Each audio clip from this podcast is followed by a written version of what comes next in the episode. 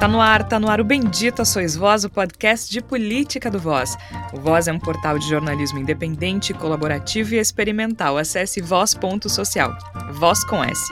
No Twitter e Instagram é voz underline social. E já que você está nos ouvindo, apoie o jornalismo independente. Acesse catarse.me barra voz underline social e apoie o jornalismo com planos a partir de cinco reais. A situação tá difícil, a gente sabe, mas a gente também precisa de ajuda para continuar produzindo. Nesta semana, pintou um clima. Eu tenho certeza que todo mundo que está nos ouvindo viu ou ouviu falar do vídeo de Jair Bolsonaro que circulou pelas redes sociais na última semana. Na sexta-feira, dia 14, Bolsonaro disse em entrevista a um podcast. Abre aspas. Eu estava em Brasília, na comunidade de São Sebastião, se eu não me engano, em um sábado de moto. Parei a moto, em uma esquina, tirei o capacete e olhei para umas menininhas.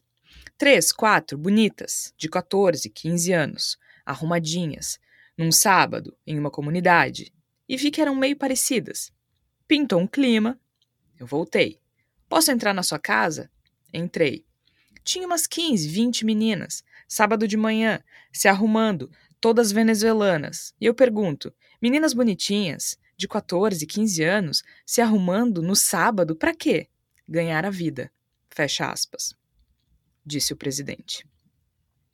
Na madrugada de domingo para segunda, o Bolsonaro fez uma live nas redes sociais para se defender, porque a circulação desse vídeo gerou um problema para a campanha de Jair Bolsonaro que até então não tinha acontecido. Pelo menos não desse tamanho, não dessa dimensão. Porque começaram a pipocar hashtags nas redes sociais vinculando esse vídeo à pedofilia. Então, subiram nas redes sociais várias hashtags Bolsonaro pedófilo. Essa foi a hashtag que subiu.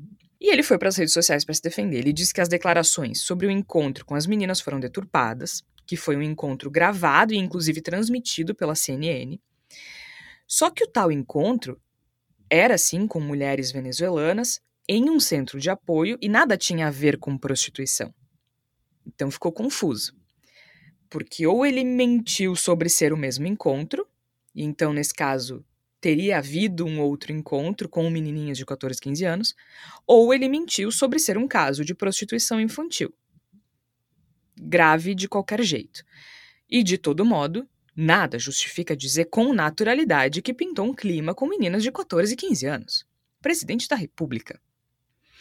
A entrevista foi dada na última sexta-feira a influenciadores de torcidas de futebol, numa conversa informal, e assim ele contou o caso. No domingo, o ministro e presidente do Tribunal Superior Eleitoral, Alexandre de Moraes, proibiu que o PT associasse a frase dita por Bolsonaro com pedofilia e mandou que o vídeo fosse retirado das redes sociais e tudo mais. Depois a gente vai falar um pouquinho mais sobre essa decisão. Porque, afinal de contas, aqui a gente tem então uma discussão sobre desinformação, sobre contextualização, sobre falsa equivalência e sobre vale tudo eleitoral. Mas, de novo, Nada justifica dizer com naturalidade que pintou um clima com meninas de 14 e 15 anos. E eu ainda quero tirar um tempinho para a gente falar de imparcialidade no jornalismo. Uns 50 centavos aí sobre uma profissão que existe para defender, entre outras coisas, os direitos humanos e a democracia. Tá começando mais um Bendita Sois Vós, chega mais. Eu sou Georgia Santos, participam a Flávia Cunha, o Igor Natush e o Tércio Sacol. Flávia Cunha, seja muito bem-vinda. Obrigada, Georgia, Igor, Tércio, nossos ouvintes. Pois é, parece que o esgoto bolsonarista nunca tem fim, né? Eu acho que realmente, assim, não importa o contexto, dizer que pintou um clima com adolescentes é, no mínimo dos mínimos, inadequado né, e depois se fazer de vítima e dizer que teve os piores dias da vida, depois de uma coisa que ele mesmo falou, se fazer de vítima é uma coisa que Jair Bolsonaro sabe fazer muito bem, mas eu acho que é importante a gente falar aqui né, sobre essa decisão do TSE e também falar sobre o papel do jornalismo em casos como esse, em toda a campanha eleitoral, uma campanha como essa que é tão difícil e que a gente não pode fazer falsas equivalências. Igor Natush foi a, não sei se foi a primeira vez, mas foi o momento em que a campanha de Jair Bolsonaro mais sentiu o golpe, digamos assim, né? Não sei se foi a bala de prata, acho que não, porque o que mais existe por aí é gente passando pano. Mas depois dessa situação do pintou um clima, o PP, que é um partido da chapa de Bolsonaro, pediu à Câmara a cassação de André Janones, que a gente sabe, né, que afinal de contas o André Janones, deputado federal e, e reeleito uh, pelo Avante de Minas Gerais, tem um papel bem importante no que circula nas redes sociais, né, principalmente da campanha do petista em direção a Jair Bolsonaro. Ele entendeu como é que a máquina bolsonarista opera e, portanto, como responder a ela, né? Esse, esse pedido de cassação do Janones é o famoso Galvão. Sentiu, né? Fala, Tino. Sentiu. Olá, Georgia, Tércio, Flávia, ouvintes do Bendito Sois Vós. Eu fiz um comentário no momento em que o Janones começou a se envolver mais especificamente com a campanha do Lula, de que ele era, e tentei falar isso sem fazer juízo de valor sobre sua atuação, mas de que ele era algo que a campanha do Lula talvez nem, precis, nem soubesse que precisava. Né? E me parece cada vez mais isso se comprova, porque ele me, me parece nessa eleição ser o único que efetivamente consegue furar bolhas com a sua atuação, com as coisas que posta, com as coisas que dissemina e que viralizam com frequência graças a seu toque, graças à sua presença. Então ele está sendo, e acho que a gente vai ter muito que discutir, inclusive depois da eleição a respeito disso, ele está sendo talvez uma das figuras decisivas desse segundo turno em especial. No primeiro turno já tinha se destacado, no segundo turno me parece que está sendo extremamente importante para ditar os rumos da campanha. Eu acho que se a gente tem uma campanha que está assim uh, extremada, que está assim agressiva, está assim uh, uh, tomada por, por ataques aos candidatos por todos os lados, isso tem muito a ver com o modo como André Janones direcionou os rumos dessa campanha e como ele vem, de fato, fazendo com que, com que a gente discuta os tópicos que ele propõe que, ou que são propostos para disseminação em torno dele. É uma figura muito interessante, na qual a gente tem que discutir muito nas próximas semanas. Parece que o jogo virou o Tércio Sacol. Acho que estamos, como ele mesmo fala, uh, tentando entender também o janonismo cultural, né? Seja bem-vindo. Obrigado, Georgia, Igor, a Flávia e aos nossos ouvintes. Eu tô achando particularmente um movimento muito interessante e um pouco assustador, porque me parece que é um, é um momento sem que nós possamos voltar, sem que nós possamos retroceder. A gente sempre é, olhava para as campanhas americanas e, e, e, pensava né, no grau de espetacularização e também de mentira, e que agora, de alguma forma, está mais instrumentalizado. O janonismo é uma resposta isso é bom que se diga. Quem inaugurou esse, essa forma de fazer campanha disseminando mentiras uh, por minuto foi o Bolsonaro. E ainda tem um viés interessante, porque o janonismo ele usa mais ou menos a mesma arma, mas em geral ele pega notícias. Ele só faz é, é, extrações dessas notícias, né, recortes dessas notícias, e que muitas vezes tem um viés muito claro, mas que é basicamente o que se passou quatro anos fazendo, né? E Golden Shower e, e, e coisa e tal. Então, um, essa ideia de mascarar as informações ou a ideia de sobrepor a pauta e o debate público, sobretudo nas redes sociais, é algo, é o veneno que o, o Bolsonaro não só é, construiu como é, é, colocou na, nas, nos recipientes, vendeu, envenenou, matou um monte de gente já está fazendo a versão 4.0, né?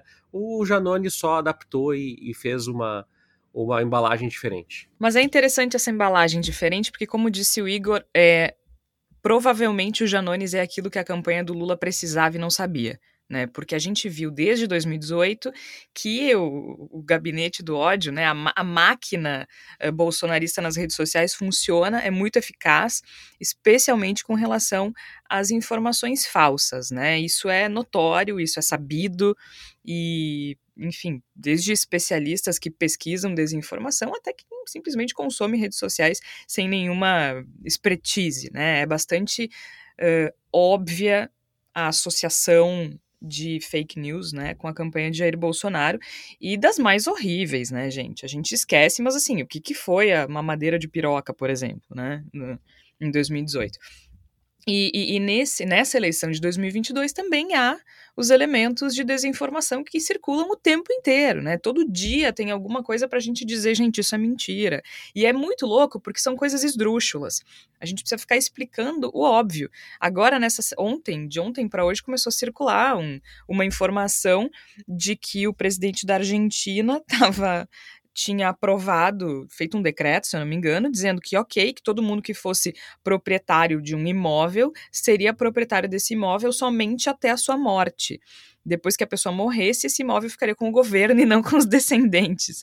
É uma coisa absurda, né? Na eleição passada, é, é, um, é um discurso que, que, que tinha sido dito em 89 contra o Lula, foi dito contra o Haddad, e agora estão falando de novo, que é que o Lula vai tirar a casa, ou então que uh, quem tem mais de um quarto vai ter que receber morador de rua dentro de casa, coisa desse tipo. Então, é, é exaustivo, né? É to toda hora, não, gente, CPX significa complexo e não é sigla de uma facção criminosa que estava no boné que o Lula usou. Isso também de um racismo bárbaro, né? Uh, o Bolsonaro falou, inclusive, no debate que o Lula estava cercado de traficantes na passeata do complexo do Alemão, sendo que eram moradores, líderes comunitários, né? Mas é isso que o bolsonarismo enxerga mesmo quando olha para essas pessoas. É, é, preconceito e racismo, não é nem latente, é óbvio, né? É evidente. Então, é, é, tem esse desgaste das, das fake news que a gente tem que ficar o tempo todo, né? O tempo todo ali. E, e com essa entrada do Janones eles também têm trabalho agora, só que tem uma diferença, né, gente? Vamos pegar essa situação em específico uh, do Pinton Clima. Não tem invenção nenhuma ali. Não tem edição no vídeo, não tem é, descontextualização, não tem, uh, sei lá, um, um, corte, né, um trecho específico da entrevista que possa dar uma conotação diferente. Não tem. E não é uma coisa de 15 anos atrás, né? É uma coisa que aconteceu há poucos dias.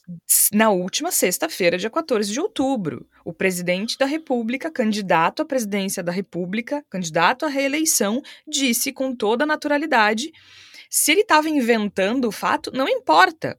Ele disse com naturalidade que pintou um clima com meninas de 14 e 15 anos. Não, não existe nenhuma situação, nenhum contexto em que isso seja aceitável. Porque a gente não tá dizendo que ele fez alguma coisa. A gente, inclusive, eu acho que isso nem aconteceu, tá? acho que nem aconteceu. Eu, eu também eu acho. acho que ele simplesmente, é, eu, eu acho que ele simplesmente, ele, eu acho que realmente ele estava falando desse encontro que a CNN gravou, um, em que ele visitou um centro de mulheres refugiadas, de mulheres venezuelanas. Eu realmente acho que não aconteceu. Só que ele é tão doente que ele foi inventar uma história para fazer sensacionalismo com relação à Venezuela e, e, e, caiu na própria armadilha, né? Porque assim, Igor, a gente estava falando antes de começar, né? Não existe um contexto aceitável para pintar um clima. É, é, sempre sobre desejo, né? Repete a, o que a gente conversou antes do, do início do episódio. Tu, tu, fez uma analogia que eu achei muito boa, inclusive. Pois é, o que a gente estava comentando antes do episódio começar é que se eu entro numa padaria, né, eu olho para o sonho que está no balcão e começo a dizer, pô, eu olhei para o sonho, o sonho olhou para mim, aí rolou, pintou um clima, né, e acabei comprando. Gente, o que a gente está falando? A gente está falando sobre o meu desejo de comer o sonho. A gente está falando sobre a, o, meu, o meu desejo, a minha cobiça em cima daquele objeto. E qualquer tipo de metáfora, qualquer tipo de analogia, qualquer tipo de brincadeirinha que eu fizer em torno dessa expressão pintar o clima vai ter sempre no seu coração a ideia do desejo. Então, não, não, não cabe interpretação. A desculpa esfarrapadíssima que a Michelle Bolsonaro deu de que ele fala o tempo todo e ele não fala o tempo todo, ficou comprovado que ele não fala o tempo todo, isso coisíssima nenhuma. Ela não, não se justifica, porque mesmo que ele falasse o tempo todo, ele estaria o tempo todo fazendo uma, uma, um joguinho de palavras para falar sobre o desejo dele de fazer as coisas. Por pintar clima é sempre desejo é, e flerte. É vamos, vamos botar numa situação, então, mais. Uh, não, não vamos nem falar de uma coisa apetitosa, no caso do sonho, uhum. né? Vamos pensar assim, ó. Ah, minha casa tá suja, a vassoura tá lá no canto, eu olho pra vassoura, a vassoura olha para mim, pintou um clima e eu arrumo a casa. Ainda Ou assim. contrário, Jorge. é- Não, eu olhei pra vassoura, pá, não pintou o clima, vai ficar pra amanhã. Não pintou Sabe? clima, vai ficar pra Assim, amanhã. Ainda assim, a gente tá falando sobre flerte. A gente tá Isso. falando sobre uma tensão ali, né? Uma, uma vibe sexual. Inclusive, a- a- alguns jornalistas eh, estrangeiros que cobrem a política no Brasil, eles estavam com dificuldade para traduzir o pintou um clima para o inglês, né? Uhum. Porque é uma gíria. assim. Sim. Até algumas pessoas disseram painted the weather. É, eles falam assim, como é que eu traduzo isso? E, e a maioria das sugestões era sexual vibe, É, ou uh, né, vibe sexual, Chemistry uh, sexual tension, chemistry, que seria a química, É. né? Teve uma rolou pintou uma química. quim- Química, isso. Nem, nenhuma tradução foge disso. Tu não consegue. Como é que tu explica que pintou um clima? É sempre sexual tension, né? Tensão sexual, sexual vibe, uma, uma vibe, uma coisa sexual, chemistry, que seria a química, é sempre nessa linha, Não. né? Então, assim. Ah, é porque quando ele não tá com vontade de almoçar, ele responde que se pintar um clima, ele almoça. seja, Ainda assim, Sim, exato. Tá falando ele vai tá sobre com vontade de comida, comer Né? Tá o falando almoço. sobre vontade de fazer alguma É. coisa. Exato. Se eu olhar pro daquela prato- fala, né? É, se eu olhar pro prato e me der vontade de comer, eu como. é isso que ele tá dizendo. Né? E assim, e, e sim, eu, eu, eu concordo com a decisão do Alexandre de Moraes no sentido de não vincular isso à pedofilia, né? Acho que pedo- pedofilia é uma coisa muito grave que, que né, não, a gente não pode ser, não pode, não pode ter essa leviandade em fazer essa associação, até porque nem seria o caso de adolescentes de 14 e 15 anos, pedofilia é uma atração por crianças pré-púberes, então assim, é pesado, é pesado, vamos, vamos devagar com a dor. Mas assim, não existe uma situação em que pintou o clima não, não seja sobre vontade e sobre desejo, né? E ele, ninguém inventou isso. Tá lá, tá lá o vídeo, o áudio, tá lá pra ouvir, tá lá pra ver, não tem corte, não tem edição, não tem descontextualização. e- e assim, Tinha lá umas menininhas, 14, 15 anos, bonitinhas, pintou um clima e eu fui na casa delas. Oi? além do discurso, além do, do, do tamanho, que é o principal problema, que é essa expressão, é, há, há dois cenários. Esse primeiro, que a, que a Georgia acabou de desenhar, que é, um- que é um- uma expressão é, com um- uma série de problemas aí, que a gente já analisou. E aí a outra é, ah não, não falou nada, não foi nada, ainda assim diagnosticou, e já falou isso em mais de duas entrevistas, que haveria um grupo de meninas que, segundo ele, estariam prontas para se prostituírem e que eram menores de idade, 13, 14, 15 anos, segundo os próprios relatos do Bolsonaro.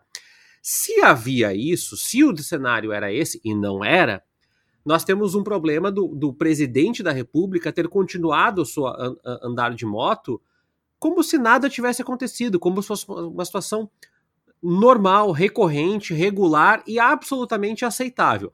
Aí ele diz: não, eu não falei isso, eu não sugeri isso. Sim, sugeriu. Mas digamos que ainda tem um terceiro cenário, que é ele não teve conotação sexual, ele não disse que elas eram é, é, meninas, garotas de programa, ainda assim mentiu sobre a situação, a, partir do momento que já ficou comprovado que primeiro, não eram só meninas de 14, 15 anos. Segundo, não eram, não eram 15 meninas dentro de uma casa. Terceiro, que havia um programa social na região quando ele foi fazer essa visitação. Ou seja, ou ele mentiu, ou ele enganou, ou ele é, é, teve uma conduta inapropriada, no mínimo, no seu linguajar, na conduta. De qualquer forma, ele, ele teve uma conduta como sempre, como fez durante quatro anos e fez a vida inteira, inapropriada. Ou seja, não tem como sair dessa dizendo que é, é a esquerda que deturpa, porque se confirma esse discurso, a gente passa a, a poder perguntar: ué, presidente, então, em todas as circunstâncias onde o senhor viu prostituição infantil, o senhor foi discursar depois em podcasts no YouTube, mas é. não fez nada sobre isso? E aí tem ainda uma terceira camada, Tércio, que é a questão do estereótipo, né?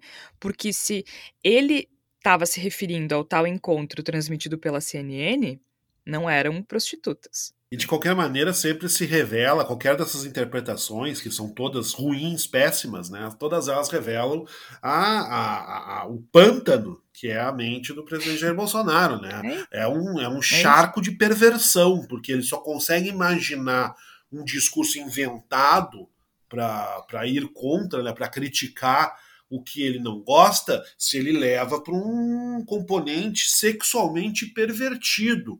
Ele, ele resolveu criar uma história, uma história para falar mal de imigrantes, para falar mal de programas sociais, seja lá o que ele desejasse falar mal, que tinha que envolver a prostituição de menores, que tinha que envolver a sujeira, tinha que envolver uma, uma situação sexualizada pervertida. E aí ele traiu a, sua, a, a si mesmo ao cometer a, a fala do Pintou o Clima, porque ela está dentro de um contexto no qual se quer transformar aquilo que foi visto em uma perversão, em uma coisa sexualmente deplorável e nojenta, que é a mente dele, é a criatividade dele. Bolsonaro é esse pântano, ele, não só ele, evidentemente, boa parte do bolsonarismo carrega isso, esse pântano de perversão, de enxergar podridão e de propor podridão em todas as coisas. E o que não faltou foi defensor da família e das crianças passando pano para essa situação abjeta, né, Flávia? E e aí, na, como a gente já falou antes, né? Algumas das defesas dizendo que não, uns dizem que é mentira, outros dizem que é fake, outros dizem que foi inventado, outros dizem que foi editado. Mas ele, quando fez a live a uma, e meia, a uma da manhã, é, bastante descontrolado, né? Como sempre, ele não negou a entrevista, né? Ele só falou que ele estava se referindo a um encontro que foi gravado, logo ele não teria tido um encontro uh, com prostitutas e tudo mais de todo modo, ele mentiu sobre alguma coisa e, como disse o Igor, deixou vazar essa perversão, né? E aí, uma das defesas foi justamente dizer que ele usa essa expressão pintou o clima o tempo inteiro. Né? Quem disse isso foi a esposa dele, Michele Bolsonaro, que ele usa essa expressão com frequência, que pintou um clima. Mas algum pobre jornalista foi lá contar, né, Flávia? Pois é, né? Nesse momento aí o jornalismo de dados funciona muito, né? Fizeram um levantamento, o Estadão fez um levantamento, divulgou que em 128 lives Bolsonaro nunca usou a expressão pintou um clima. Então, realmente, ele, e a gente sabe, né, Bolsonaro é um homem de bordões, né, ele repete muito as, as mesmas expressões, tá ok? A gente sabe o quanto ele repete, né? Só que nesse caso, pintou um clima, não é usado. E, e, e, não querendo ser repetitiva, mas eu acho que é importante a gente pensar, né, dentro do que o Bolsonaro relatou, sendo se ele não tivesse falado pintou o clima, né? O que que configura que essas meninas estavam se preparando para encontros sexuais? Porque ele falando assim que elas estavam se maquiando e, e, arrumando o cabelo, elas não podiam estar se preparando para uma festa de 15 anos, elas não podiam estar se preparando para qualquer coisa, tinha que ser para um encontro sexual. É, é, é, esquisito, né? Porque a história dele ele não dá muito indício assim do que, por que, que ele chegou a essa conclusão não para, não, não, para mim não faz sentido, é só o fato de, delas serem venezuelanas, então certamente, então, ah, sim, adolescentes venezuelanas arrumando cabelo e se maquiando é para se prostituir, porque é isso que o Igor falou, né? Na cabeça dele isso parece fazer muito sentido, e mesmo sendo uma história inventada, ela é muito cheia de, de simbologias, né? E eu acho que nisso a gente sabe, né, Georgia, nós aqui como, como mulheres sabemos o quanto uh, as meninas, né, adolescentes são sexualizadas, né? A gente sabe que depois de uma determinada idade, quando a gente sai para a rua, a gente sabe que a gente pode ser abordada de uma forma extremamente nojenta, né? Isso já existia, infelizmente, muito antes do bolsonarismo, né? Eu que já sou uma quarentona aqui, quando eu tinha 13, 14 anos, comecei a sair na rua, é muito ofensivo, né? É, é muito pesado. Eu, eu ia te dizer acontece, assim, né? com, quando a gente começa a pensar na nossa adolescência, Pensa assim, ah, com que idade tu lembra de ter sido, se não abordada, olhada de uma forma diferente pela primeira vez? É sempre muito cedo. É sempre é, muito e, cedo. E, e, sabe que uma das coisas que, que falam, por exemplo, é tá dentro dessa lógica, né? Assim, ah, é que a menina tava com um short curtinho, daí tava despertando claro. o desejo masculino, tava com decote, tava muito arrumada, tava chamando atenção, né? E, e, acho que dentro de, dessa, dessa lógica, assim, né, bolsonarista, é isso, né? No fundo, é, é isso. Na, na, verdade, eu acho que vai ter gente para dizer que o pintou o clima é porque, né, elas devem ter dado em cima do Bolsonaro. Tiozinho bonito, com 67 anos, né? Assim, uma pessoa muito charmosa. Só o que falta falarem, né? Porque, porque é isso, porque nessa passada de, de Eu tô rindo de nervosa. Mas não é? Porque nessa bom. invertida de lógica, assim, né? Porque não tem mais lógica, Sim. né? Uh, porque é isso, agora a Michelle disse que pintou um clima, ele usa toda hora, que não tem um contexto sexual, E é como eu já falei aqui em outro episódio, né? Quando estava na, naquela história do imbrochável, que estava a gente tentando achar um termo da gramática para dizer que imbrochável não tinha a ver com sexualidade, né? Parece que o tempo todo o que acontece é que Bolsonaro ele tem, né? O vocabulário dele é muito sexualizado, né?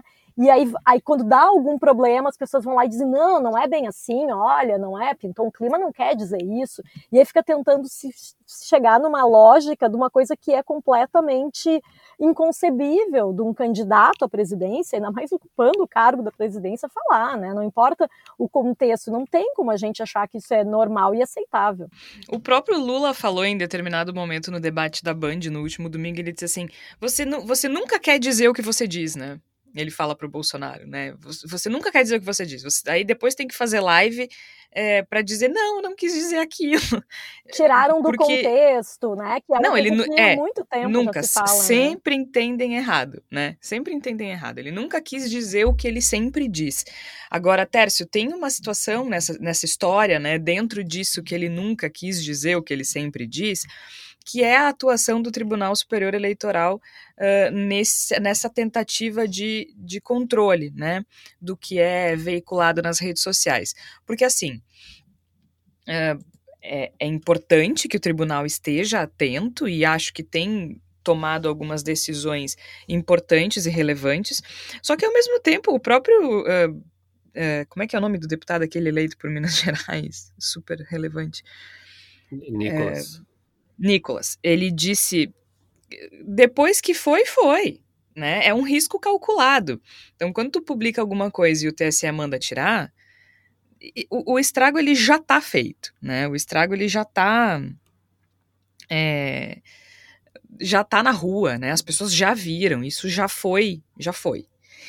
E só que eu, eu, eu tenho. O que me incomodou na decisão do Alexandre de Moraes foi o seguinte: eu acho que ele tem razão é, não que eu tenha que achar alguma coisa, né? Aqui eu só estou falando como jornalista e vocês já vão entender onde é que eu quero chegar nessa conversa com o Tércio.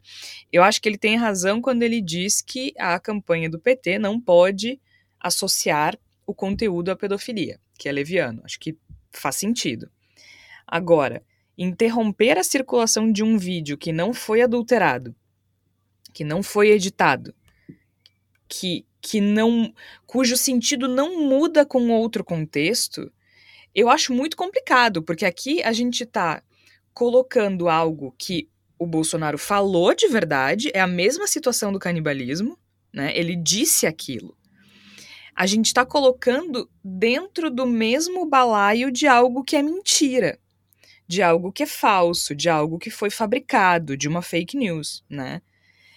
Isso eu acho muito complicado, porque assim, ele disse, o que as pessoas vão fazer com aquilo que ele falou está fora do controle, né? É, é, é, é produto de qualquer interação entre mais de uma pessoa. É produto da comunicação em si, né? O entendimento, aquilo que as pessoas entendem do que tu diz, não está no teu controle.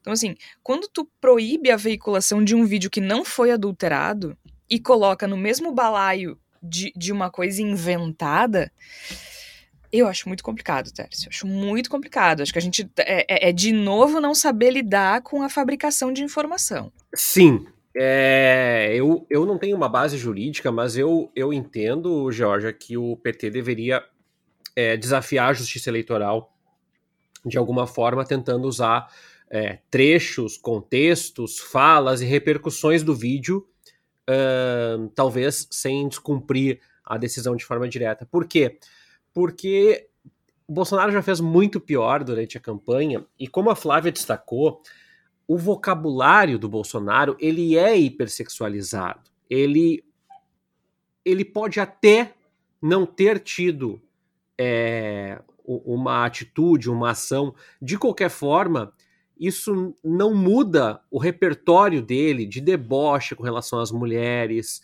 de ataque a uma criança na sua live, né, de, de sarcasmo, de ironia, uh, de, de ter uh, menosprezado a morte das crianças com Covid.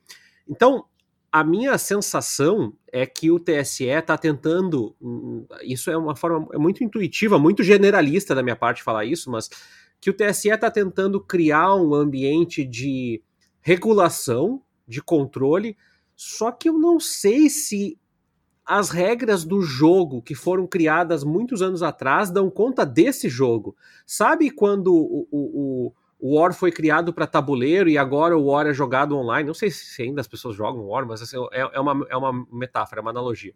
É, é, e aí tu usa. Acho que jogam, acho que Aí jogam. tu usa as regras do tabuleiro para jogar online e tu diz assim: eita, mas tem um monte de problema, tem um monte de buraco aqui que não tá funcionando. Sim, porque o jogo mudou.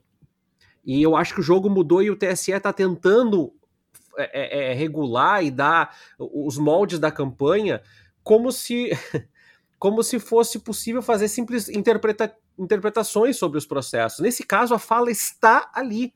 É, ele disse aquilo, ele disse. E ele, por isso que eu acho assim, bom, ele disse agora lida com essas consequências, mas não é uma coisa inventada, não, não é uma calúnia, não, não é, é, uma difamação. De novo, não é a primeira vez, é, talvez seja a primeira é a fala nesse tom, mas não é a primeira vez que ele, que ele associa. Te, teve, a do, teve a do canibalismo, né, Tess? Exato. Também, que, que eles também mandaram retirar, que ele também, que também não é uma coisa inventada. E aí, assim, proíbe associar com o quê? Que ele vai jantar ele, uma pessoa? Ele, se é, literal, é literalmente o que ele, ele Ele tem uma fala, alguns anos atrás, que a gente até comentou aqui no podcast, que ele falou que era um problema o turismo gay, mas que se quisesse vir aqui e transar com uma mulher brasileira, não era problema nenhum. né? E assim, como é que uma coisa está dissociada da outra? Essa é a minha grande questão. Né? Como é que a gente é, define o parâmetro para dizer, olha, não, não pode associar? Ué, mas a gente pode veicular o vídeo a, a, a, a exaustão, a morte, para mostrar Exato. essa figura abjeta que é o Jair Bolsonaro. Mas é, é, esse o meu problema com a decisão, porque eu acho assim, eu concordo com a questão de não, não vincular, né, a hashtag e tudo mais. Mas qual é o problema de circular um vídeo em que ele diz o que ele diz, né, que não tem edição, que não tem nada, que não expõe outras pessoas, né? Porque seria o caso também, por exemplo, alguém vazar um vídeo, como acontece com nudes, coisa desse tipo, que expõe a privacidade das pessoas. Não, ele falou isso numa entrevista. Quer dizer, então, que ele deu uma entrevista pro podcast, o podcast que ele, pro qual ele deu a entrevista também não pode ir pro ar? É, tá, tá, é tá, tá, mal constituído. E aí entra uma outra grande questão para mim, Georgia, que é quais são os parâmetros de campanha. Eu, eu, eu, eu sei que eu estou é, sendo repetitivo num debate, nem é, eu nem quero trazer esse debate para esse episódio, que não é o foco.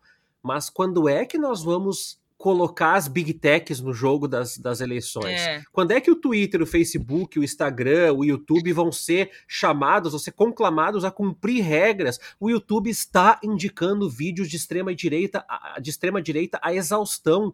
A gente levou ao ar agora um documentário na semana passada aqui no canal do Bendita Sois Voz e também no nosso canal de documentários é, com a Renktas falando que o YouTube monetiza vídeos que exibem caça ilegal quando é que o YouTube vai ser responsabilizado pelo crime contra a democracia que ele tem promovido? E eu estou falando do YouTube, mas poderia ser outra plataforma. Então, Sim, a gente está discutindo um, um, fragmento, que só, só que se a gente não discutir isso agora, esse fragmento agora, daqui a quatro anos, a proporção vai ser 40 vezes pior. Com certeza. Até porque, assim, o Bolsonaro vai ser derrotado nas urnas, mas o, a extrema-direita não, não morre, né? O bolsonarismo, que é a extrema-direita a brasileira, se, seguirá firme no Congresso, nas ruas, né, e tudo mais. Então, assim, ele será derrotado nas urnas porque a maioria dos brasileiros entende que precisa mudar. Mas muita gente entende que não. Então, esse é um problema de longo prazo. E isso me leva para o segundo tema desse, desse episódio, que eu falei na abertura, que é uh, a imparcialidade dos jornalistas. Porque, assim, uh, eu entendo que é importante, especialmente em concessões públicas, e aí a gente fala de rádio e TV, mas também de, de, de, de, jornal de grande circulação e tudo mais, de mídia que não é uma mídia independente de nicho como é a nossa, um, tentar mostrar as coisas da maneira mais objetiva e imparcial possível. Eu, eu realmente entendo, só que assim, quando a gente é, se forma, né, quando a gente entra no jornalismo, a gente também faz um juramento, né? E uma das questões sobre uh, a profissão é que é uma profissão que existe, que aliás que nasce nas democracias liberais, né, da forma como a gente conhece hoje. A, a, o jornalismo imparcial e o jornalismo objetivo ele nasce nas democracias liberais para defender direitos humanos entre outras coisas, direitos humanos e a democracia também. Então, assim, é, isso que isso eu não, não consigo mais engolir. Eu não consigo mais engolir tratar o Jair Bolsonaro como um candidato qualquer, como como se trata o Lula, como se tratou a Simone Tebet, como se tratou o Ciro, como se tratou o Alckmin em outras eleições, José Serra, Dilma Rousseff, mesmo Aécio Neves, Fernando Henrique Cardoso, Fernando Collor, Ulisses Guimarães, Mário Covas, Paulo Maluf, Brizola, todo mundo. Eu não engulo mais porque é um candidato que ameaça o sistema em si. E eu não estou falando de mecanismo, eu estou falando do sistema democrático. É um candidato que ameaça a democracia. Que ameaça a liberdade, né? Ele fala tanto em liberdade, mas é ele que ameaça a liberdade. Eu não engulo mais tratar ai, as agendas dos candidatos, né? E aí tu vai e faz aquele jornalismo declaratório. No lugar tal, Bolsonaro disse que as urnas são fraudadas. E aí tu, tu, tu, te exime de qualquer responsabilidade por essa fala, porque quem falou foi ele, não tu. Né? Vamos ver como foi a agenda dos candidatos no dia de hoje. A campanha de Bolsonaro acredita que o debate tenha sido super importante. A campanha de Lula pensa que o debate tenha sido super. Não é igual, não é equivalente. Não é equivalente. A gente está vendo isso todos os dias. Então a gente vê um vídeo dele falando sobre as meninas de 14, 15 anos, a gente vê um vídeo dele falando sobre canibalismo, mas vamos ver como estão, como estão as agendas dos candidatos. Não engulo mais, não engulo. Acho que a gente está eh, entrando num processo de autofagia. O que, que aconteceu nessas eleições em função do bolsonarismo? Os partidos de centro desapareceram, certo? O PSDB está morrendo, o MDB está morrendo, um monte de partido tradicional de centro que não tem identidade está morrendo. E, e, e, se a grande mídia, se a se a, se a grande imprensa não entender isso, vai ser engolida também. Vai ser engolida por gente que não tem responsabilidade com a informação, que não tem responsabilidade com a notícia, que não tem compromisso com a sociedade. É isso que está acontecendo.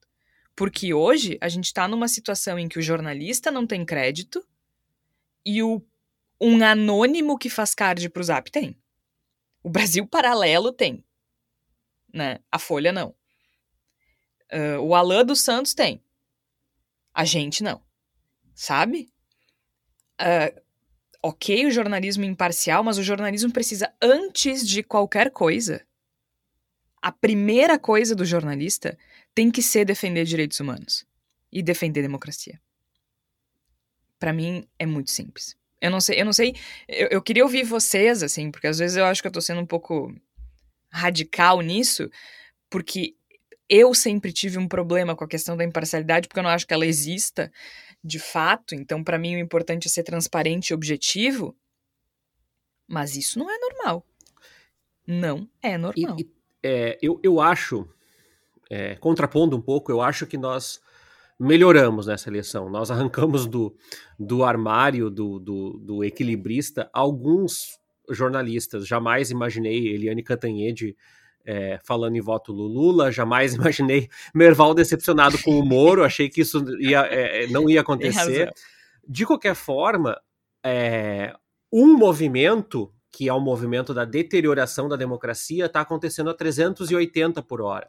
O outro movimento, que é o da adaptação e da resposta ao jornalismo a esse processo, está acontecendo a 50 por hora.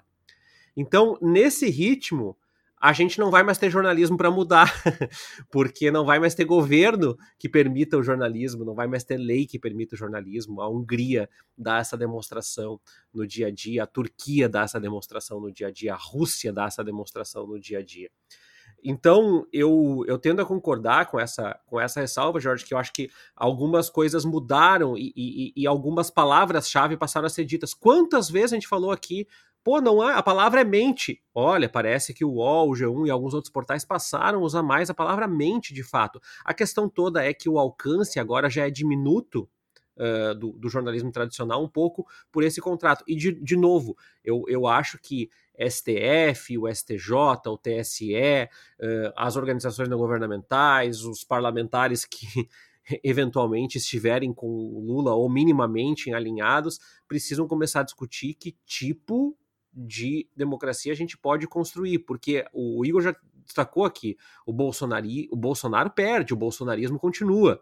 E, e, e esses movimentos de, de articulação, é, ontem, a gente está gravando numa terça-feira, numa segunda-feira, se especulou um, um, atentado inventado contra o candidato ao governo de São Paulo, e uma hora depois do tal atentado, existia material é, espraiado pelas redes para dezenas de milhares de pessoas. Até antes do atentado já se levanta a possibilidade desse material tá sendo, do, do atentado que não foi atentado, desse material está sendo constituído. Ou seja, é método. E mesmo que não haja o governo deles à frente, esse método continua se perpetuando. E a gente tem que pensar uma forma de desarticular a desinformação e principalmente de punir as pessoas que estão fazendo esse mal. As igrejas estão fazendo campanha. A gente fazia uma discussão há 10 anos atrás sobre será que os padres e os pastores podem falar de voto? Agora a gente está dizendo que, veja bem, nós temos que evitar que as pessoas não sejam expulsas da igreja. Como é que a gente regrediu tão rapidamente nesse debate?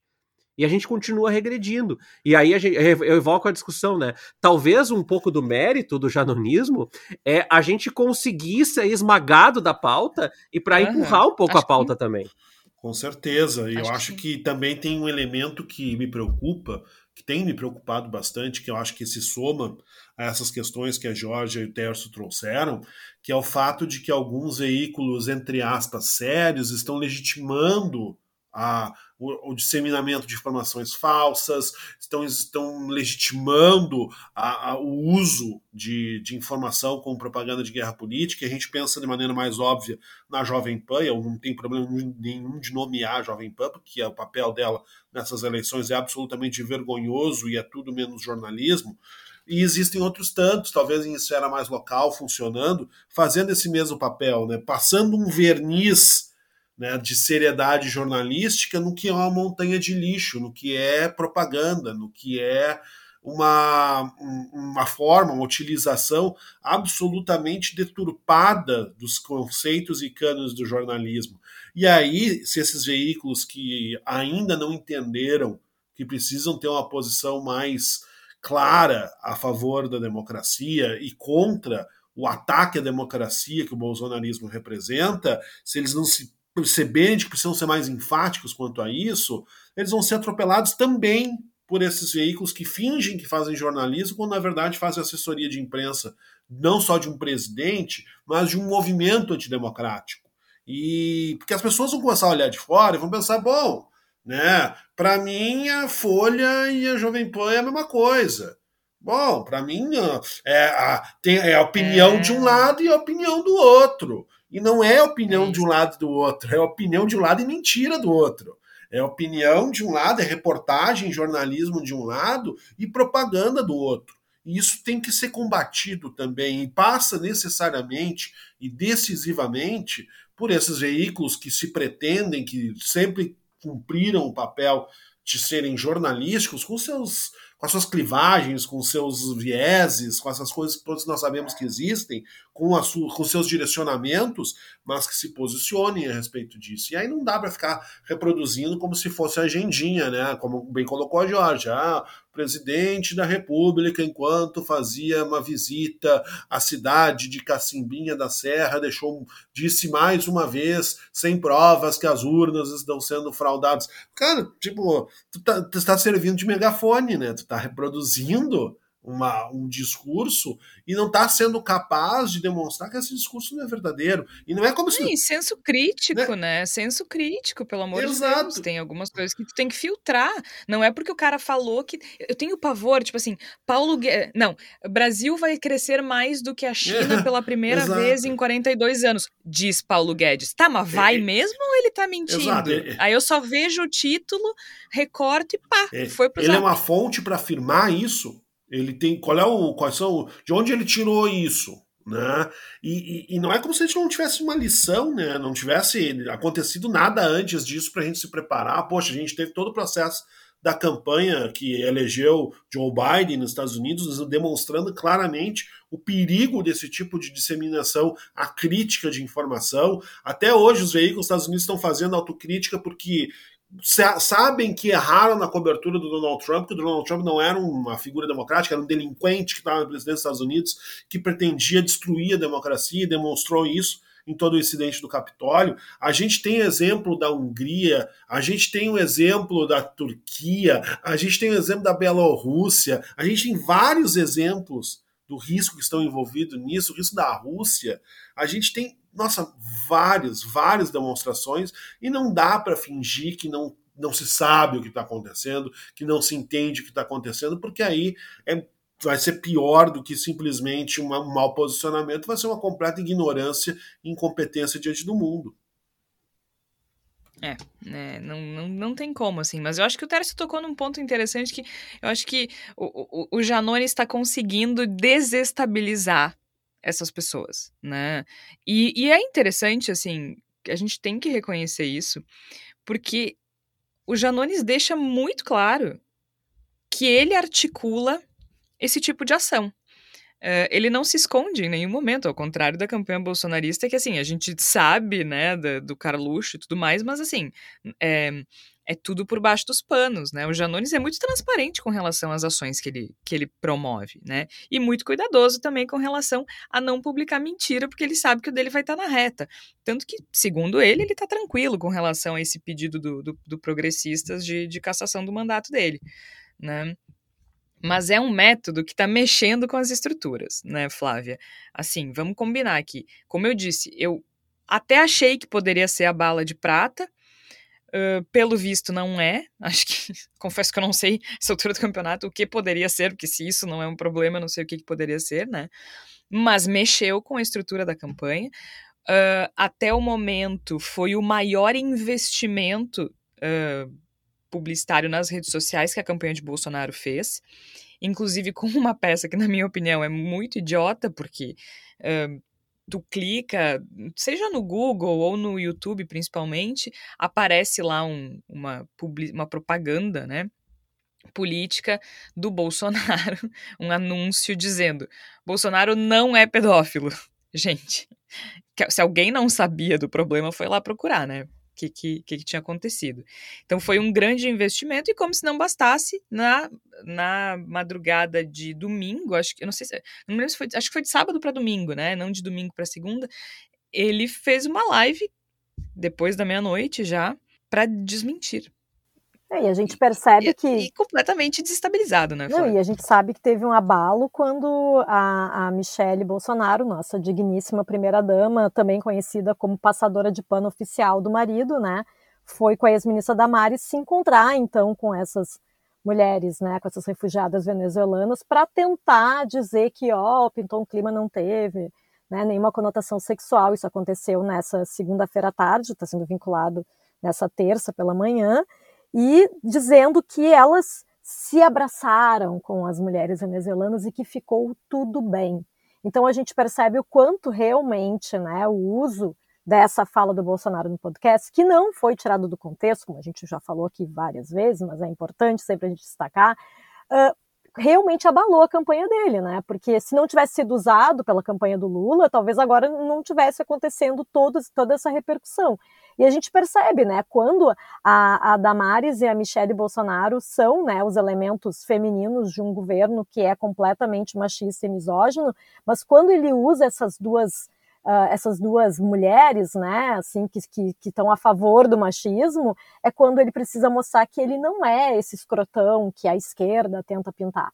Né? Então a gente percebe que realmente abalou bastante a campanha do Bolsonaro mas eu concordo contigo, George. Eu não sei se essa foi a bala de prata, eu não sei se vai ter alguma bala de prata, porque eu acho que o eleitorado do, do Bolsonaro ele é completamente indiferente a essas coisas. Assim, é isso que me parece. As pessoas que ainda votam nele a essa altura do campeonato não vão mudar o voto, né? Eu só espero que os indecisos não apoiem né, esse candidato. É só o que é. a gente não quer nesse momento.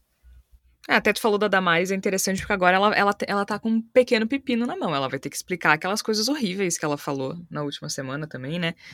É, na frente das crianças, inclusive, falando sobre tortura e tudo mais. Vai ter que explicar e dizer de onde é que ela tirou.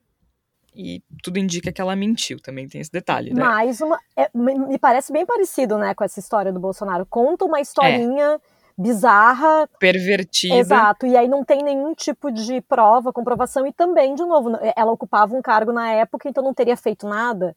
É muito esquisito, né, esse tipo de declaração. Sim, porque ela ainda pública. disse que ela abriu as gavetas do ministério e foi isso que ela encontrou. Tá, e aí? O que, que tu fez com não isso? Não fez nada. Só falou em público para chocar as pessoas e para mostrar o quanto, meu Deus do céu, existe perversão. Falou para criança, gente. Aí diz que protege criança. Uma, imagina uma criança ouvindo uma violência daquelas, sobre arrancar dente. Ai, tá louco. É... Eu, eu só ia acrescentar nessa constituição política, de novo, é eu tenho um pouco receio de que a gente tenha naturalizado tanto que quando a gente conseguir é. retroceder e, e, voltar a combater. É... Veja, no caso das igrejas, é, a Damares tem pregado esse discurso de que existem quadrilhas, organizações criminosas, orquestradas pela esquerda há anos, né? Se perpetuado sem nenhuma punitividade. Então, é, é, é Eu também tenho esse receio. Eu tenho esse receio porque, assim, mesmo isso, né? Poxa, a gente tá falando a questão do canibalismo, porque aí diz assim, olha, a campanha do Lula tá desesperada, estão trazendo até canibalismo. Não, ele falou, né? Estão desesperada, estão trazendo a questão da pedofilia. Ok, não é pedofilia, mas ele, ele falou que pintou um clima. Então, assim, e isso não é suficiente, né? É, é, é um desejo muito grande dessas pessoas acreditarem nele uh, por conta de um terror psicológico que se criou em torno do antipetismo, né? O antipetismo foi construído a partir de um terror psicológico que bom, as consequências estão aí para gente, a gente ver agora. Felizmente, tudo indica que o Bolsonaro não será reeleito. O Lula tem uma grande vantagem do primeiro turno para o segundo, que se sustenta em todas as pesquisas até agora, de todos os institutos. Uh, acho que não vai ser uma vitória folgada, mas vai ser uma vitória consistente. E o mais interessante, assim, a Flávia falou um ponto que eu quero usar agora só para encerrar nossa discussão, em seguida a gente vai para a palavra da salvação, que ela disse assim, que é a questão de mudar voto, né? Uh, eu acho que uma coisa que se nota agora é que o voto, tanto no Lula quanto no Bolsonaro, ele está muito cristalizado mesmo, né? Quem, quem já decidiu, já decidiu, a, a, a, a chance de virar esse voto é muito difícil, embora seja um voto importante, né? Porque vale dois, digamos assim mas é muito difícil, está muito cristalizada. Todas as pesquisas indicam que está na casa de. passa dos 90%, né? A, a decisão é, de votar em um ou outro. Então, o foco realmente são os indecisos, né? E assim, a gente tem visto alguns episódios que eu acho pouco. Prov... Eu, eu, eu, diria assim que nessa guerra de narrativas, é, me parece que o Lula tá, tá vencendo na última semana. Porque se a gente pensar, por exemplo, essa situação da Damares foi, foi muito pesada. Aparecida foi muito grave, né? Eu fico imaginando um católico indeciso assistindo os eleitores do Bolsonaro, vaiando o padre, vaiando a, a, a homilia, tentando agredir um cinegrafista, uh, um repórter, tentando né, assim, um padre não faz nenhum, ele não cita o nome de nenhum candidato, ele só fala sobre a fome e é vaiado existia um pedido para que não, não se transformasse o, o, a missa de Nossa Senhora Aparecida em campanha, o Bolsonaro não respeitou e foi.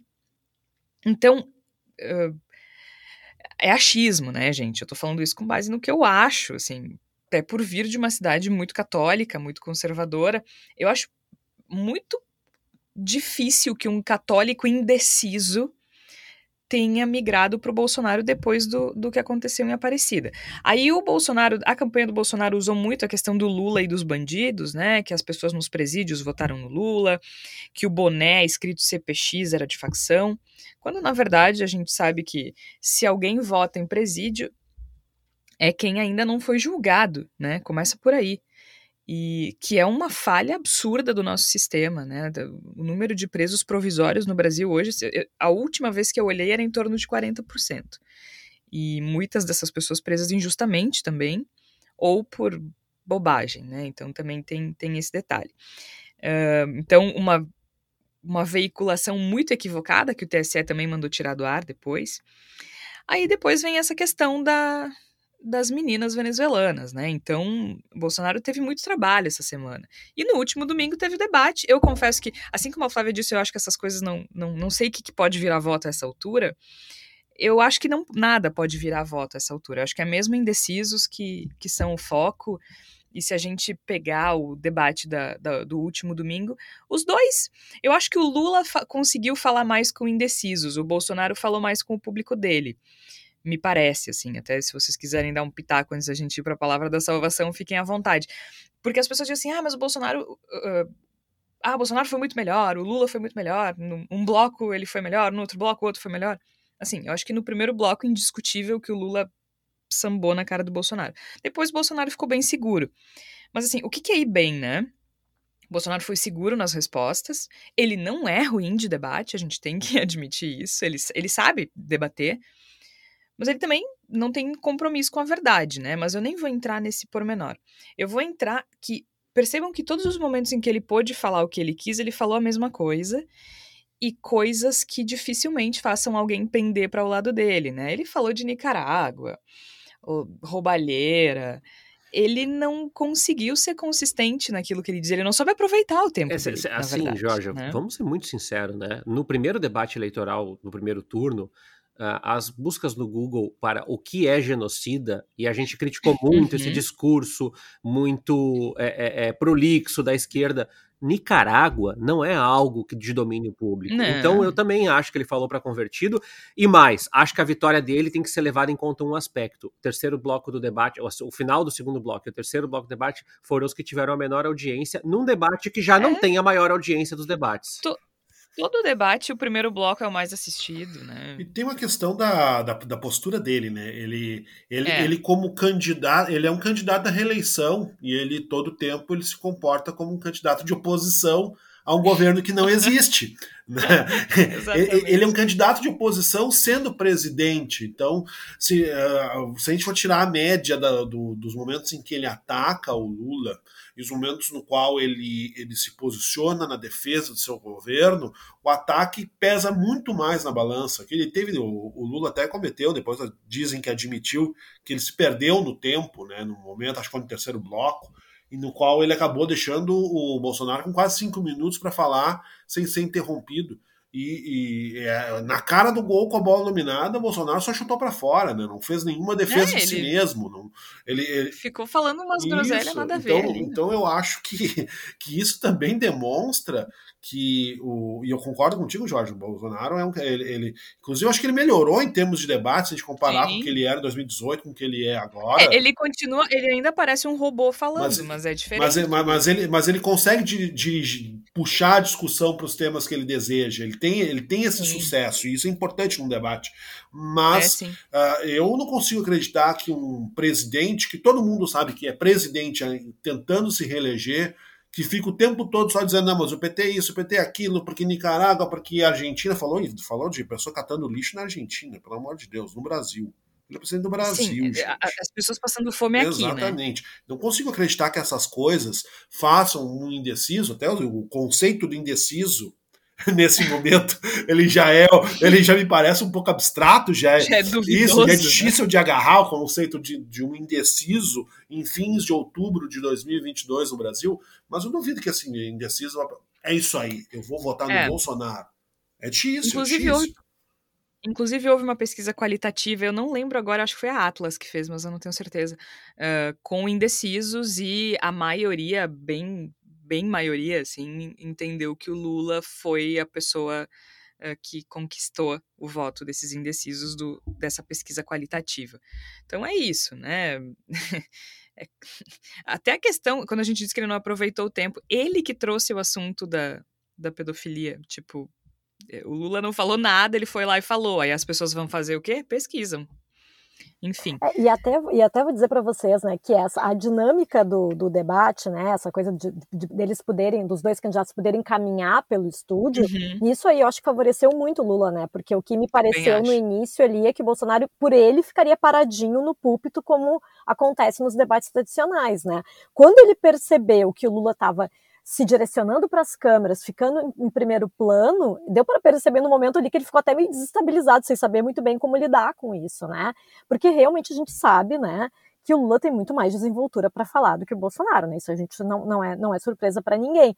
E eu acho que nesse sentido, a, apesar disso, eu acho que ele realmente saiu bem dentro das limitações que ele tem, né? Eu achei que, que o Bolsonaro ia sair pior, né? Então isso, isso é um problema, talvez, para é, dentro do também... atual contexto, pra, pra, dentro dos indecisos, né? Mas eu também acho, né, que quem está indeciso a essa, a essa altura talvez vote, anule seu voto, vote em branco, porque não é possível, né, que com tudo que Bolsonaro fez, a pessoa ainda esteja assim, hum, será que tem alguma dúvida? Quem será que é melhor é, desses é que, dois candidatos? É, é, eu, eu, eu queria, assim, só colocar que é, é, eu concordo, Flávia, mas é um recorte de classe, né? Essa consciência política, exato. ela só é consciência para quem se permite comer, dormir, tomar banho, ter essas coisas básicas no dia a dia.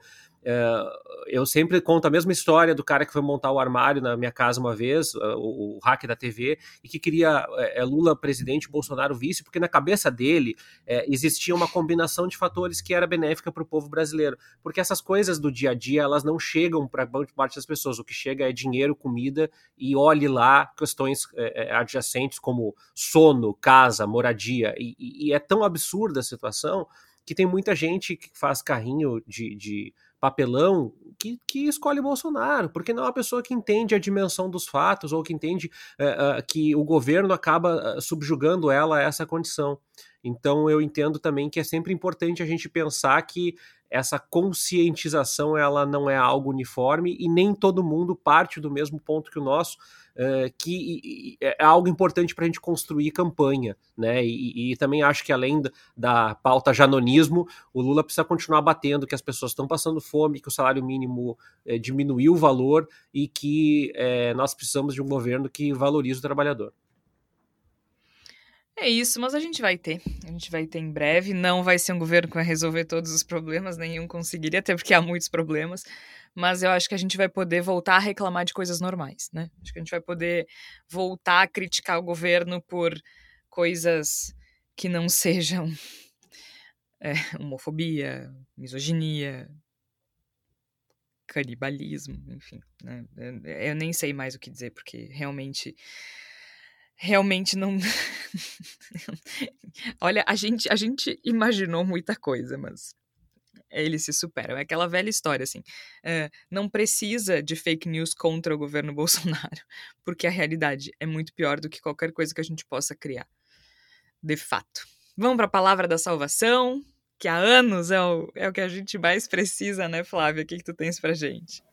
Olha, eu não sei se é uma palavra da salvação tão boa assim, porque ela não traz muita esperança, mas eu gostei muito do texto do, de uma coluna do Jefferson Tenório, grande escritor aqui do Rio Grande do Sul, coluna de opinião dele no portal UOL, falando, o título da coluna é O Bolsonarismo sempre esteve entre nós, porque eu achei muito adequado para esse momento que a gente está vivendo aqui, né, de, aqui no Rio Grande do Sul teve, está sendo investigado um caso de racismo, por exemplo, contra o cantor Seu Jorge durante um show um, no clube Grêmio Náutico União, então, acho que é bom da gente pensar, né, que não é que o, bolsonarismo, ah, começou o racismo, começou a homofobia, começou o machismo no Brasil na, na campanha eleitoral de 2018, não, né, a gente sabe que não. E nesse texto aí, o Jefferson Tenório comenta que ele, uh, vou ler só um trechinho bem pequeno, que ele fala assim que na adolescência dele ele cita pessoas com essas atitudes preconceituosas aqui, e ele fala assim que naquela época essas atitudes eram normalizadas, né, e que agora ele percebe, passado tantos anos, que alguns desses mesmos amigos se tornaram, em sua grande maioria, bolsonaristas. Por isso, não acho que o bolsonarismo chegou agora, porque na verdade sempre esteve lá, incubado dentro das pessoas, esperando o momento de se manifestar de maneira mais escancarada. E acho que isso é uma triste realidade que a gente está vivendo, e é por isso que nas eleições a gente tem que tentar mudar um pouco esse cenário. Né? A gente sabe que o bolsonarismo não vai embora, mas pelo menos com Lula assumindo, acho que um pouco essas pessoas voltam para o armário e ficam um pouco mais retraídas, ao menos. É que o bolsonarismo. Eh, não é que o bolsonarismo sempre existiu, é a extrema-direita sempre existiu, né?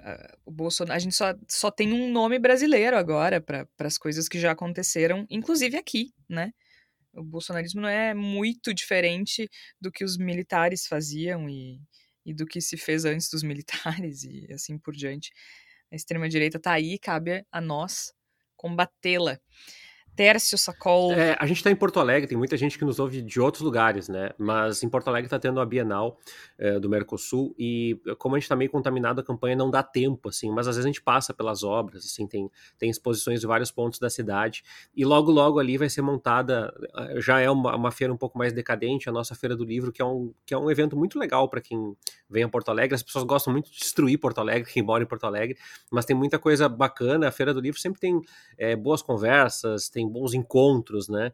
E, e eu acho que é, são momentos legais que a cidade respira um pouco é, esse, esse diálogo, principalmente na cultura e, e, nas artes. E eu queria convidar as pessoas a, a, a, principalmente frequentar. A Bienal tem tido um movimento bastante pequeno, talvez, é, como eu falei, pela mobilização da campanha eleitoral, mas me parece que são eventos que devem ser valorizados, seja você estando em Porto Alegre ou em outro lugar vários a cultura da cidade, no caso em Porto Alegre aí a, a Bienal e a Feira do Livro. Muito bem, precisamos de arte, precisamos de arte. Sabe por quê?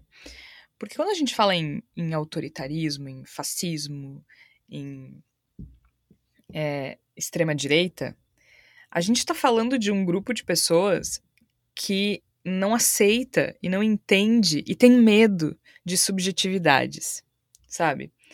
A gente lembra, por exemplo, que na Segunda Guerra Mundial uh, a, as atitudes eram queimar livros, né? Eles só não queimavam arte porque eles sabiam que, era, que, que os quadros eram valiosos e esconderam para si. Roubaram, inclusive, né? Mas é esse tipo de gente tem medo de coisas subjetivas, tem medo de subjetividade. Eles não entendem, é por isso que eles têm medo.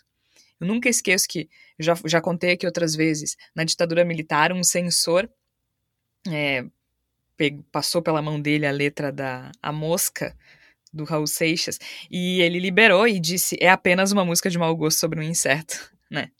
Da música na sopa. E eles não entendem subjetividades, eles não conseguem entender uh, nada que não seja literal e às vezes também não entendem a literalidade. Então eles têm medo de arte, é por isso que a gente tem que prestigiar a arte, né, em todas as suas formas música, escrita, artes plásticas, teatro, cinema. Isso a gente precisa incentivar, a gente precisa estimular, porque ao contrário desse povo que está no governo agora, a gente precisa que as pessoas saibam da importância da arte, né? E da dificuldade também dos artistas em produzir essa arte, em ter respeito, em ter acolhida, né? Em sobreviver às vezes. Então, consumam arte, porque a gente precisa de subjetividade, a gente precisa de, de amor, a gente precisa de alegria para seguir em frente, porque olha, eu duvido que tenha coisa mais eficiente do que erguer a cabeça e dar um sorriso bem grande na cara dessa gente que não sabe ser feliz. Vai, vai passar. Vai passar e a gente tá aqui para ajudar nesse, nesse caminho tortuoso. Eu sou Jorge Santos, participaram a Flávia Cunha, o Igor Natucci, o Tércio Sacol, Bendita Sois Vós, volta na próxima quarta-feira. Ai, a próxima quarta-feira, às 5 horas da tarde. Até lá.